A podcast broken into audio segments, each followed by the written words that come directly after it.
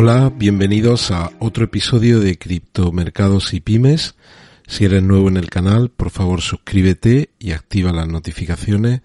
Y también te pido que si te gustan los episodios, si los sigues habitualmente, que por favor me regales un me gusta, porque me ayuda muchísimo con el posicionamiento. Bueno, pues hoy es día 5 de octubre de 2021. Ayer fue un mal día en general para la bolsa. No, mm, no comparto para nada algunos titulares que hablan de desplome de las bolsas, porque el IBEX 35, por ejemplo, terminó prácticamente plano, con una caída del 0,09%. El Eurostock eh, terminó con una caída del 0,96%. Y mirando a Estados Unidos, el Dow Jones cayó un 0,94, el Standard Poor's un 1,30 y el Nasdaq un 2,14. Aquí vemos que tenemos alguna corrección superior, pero en ningún momento se puede hablar de desplome. Y sin embargo ayer Bitcoin no se correlacionó. Eh, Bitcoin tuvo un movimiento al alza que ha continuado a lo largo de la noche. Ahora mismo tenemos a Bitcoin en torno a 49.300 dólares.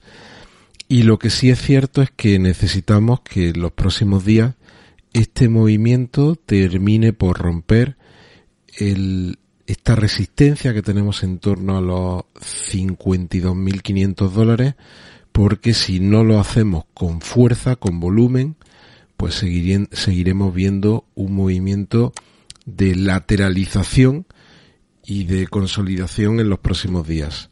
Así que yo no comparto la visión de algunos eh, youtubers que hablan habitualmente de Bitcoin en, la que no se mira en absoluto qué están haciendo los mercados, sino que todo lo que se analiza tiene que ver con, con Bitcoin y con datos fundamentales de Bitcoin que ya sabemos los que estáis eh, habitualmente escuchando mis audios o viendo los vídeos que son datos realmente buenísimos. Ahora vamos a entrar en muchos de ellos que siguen hablando de que sigue acumulándose Bitcoin en los monederos, que sigue eh, abriendo una presión a medio plazo en el en el precio, que va a haber una presión, una presión en el precio de Bitcoin, pero por desgracia no podemos dejar de mirar lo que van a hacer los mercados en los próximos meses porque estamos viviendo un momento muy especial. Si, si estuviésemos hablando del año anterior o, el, o el anterior en el que no había circunstancias excepcionales,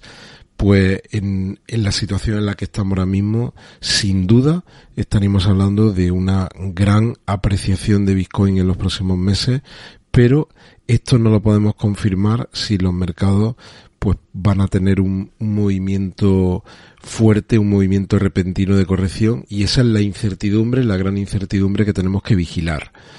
Ethereum está ahora mismo en torno a los 3.382 dólares y va también a depender de qué, qué va a hacer Bitcoin en la próxima, en los próximos días el grado de dominancia de Bitcoin con este movimiento que hemos tenido aquí desde aproximadamente el 13 de septiembre hasta el día de hoy, Bitcoin ha, ido paulatinamente ganando dominancia y ahora mismo está en un valor del 42.86. Tuvimos un mínimo sobre los 10, el, sobre el 18 de mayo en torno a un 40% de dominancia en el Bitcoin.